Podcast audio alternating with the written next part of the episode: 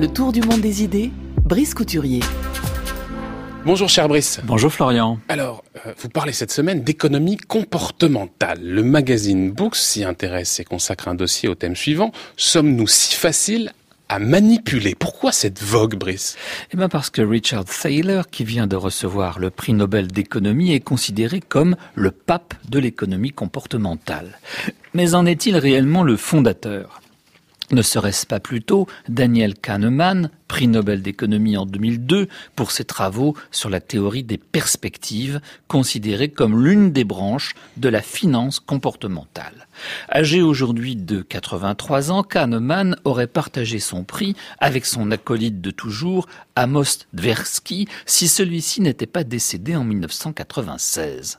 En réalité, la science comportementale est née des interminables discussions entre les deux amis dans le Tel Aviv de leur jeunesse.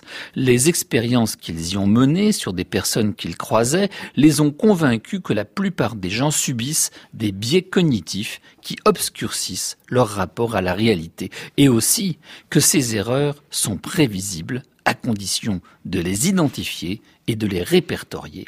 Et c'est leur histoire et leur amitié que raconte l'auteur de best-seller Michael Lewis dans un livre publié l'an dernier aux États-Unis qui s'appelle The Enduring Project, A Friendship That Changed Our Minds.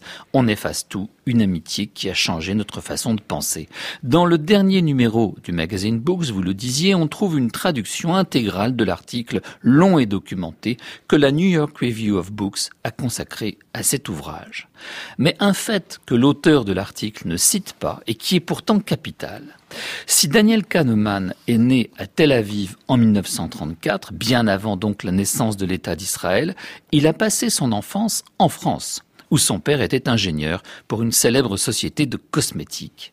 Et il a raconté beaucoup plus tard dans un livre avoir éprouvé la peur de sa vie lorsqu'un SS l'a poursuivi dans une rue lors de l'occupation alors qu'il sortait de l'école.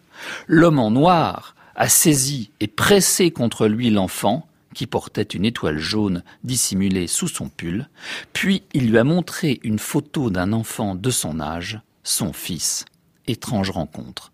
Et c'est à cet incident gravé dans sa mémoire que Kahneman attribue sa vocation de psychologue. Décidément, ma mère avait raison, commente-t-il, les gens sont infiniment compliqués et intéressants. Après la guerre, sa famille émigre en Palestine sous mandat britannique, où Daniel Kahneman devient donc citoyen israélien. En 1955, à 21 ans, il est chargé d'imaginer des tests de personnalité pour Tsahal, et c'est ainsi qu'il fait la connaissance de son ami Amos Tversky. Dans les années 70, Kahneman et Tversky, dont les travaux commencent à être connus aux États-Unis, travaillent ensemble à l'Oregon Research Institute. C'est alors qu'ils développent leur théorie des perspectives. Celle-ci conteste de manière radicale la théorie de l'utilité espérée, alors en vigueur chez les économistes qui se piquent de psychologie.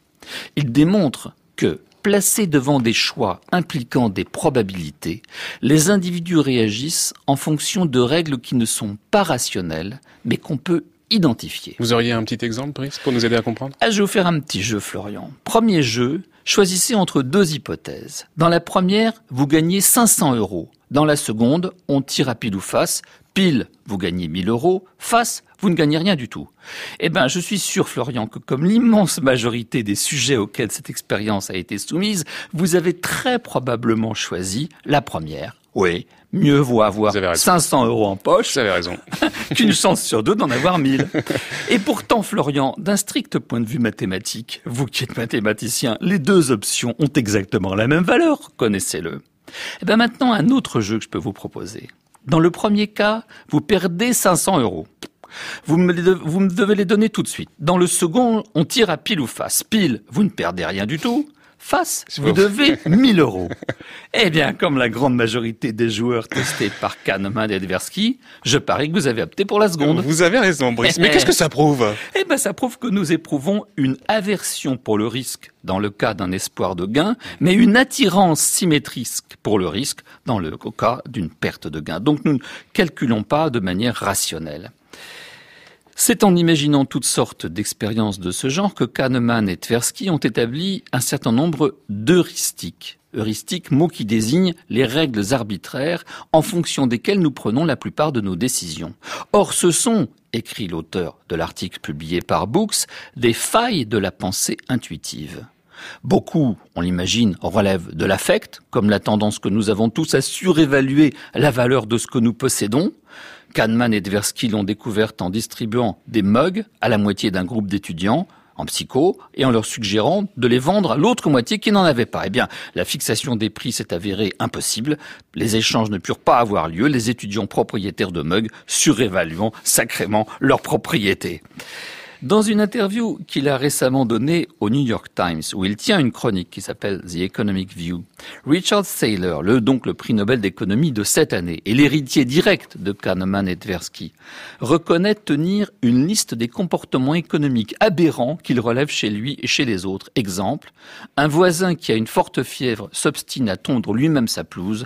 Je ne veux pas donner 10 dollars à un gamin pour le faire à ma place, dit-il. Mais toi, Tondrais-tu ma pelouse pour 20 dollars? demande Thaler. Réponse, même pour 50 dollars, je ne le ferai pas. Hein? Où est la rationalité économique?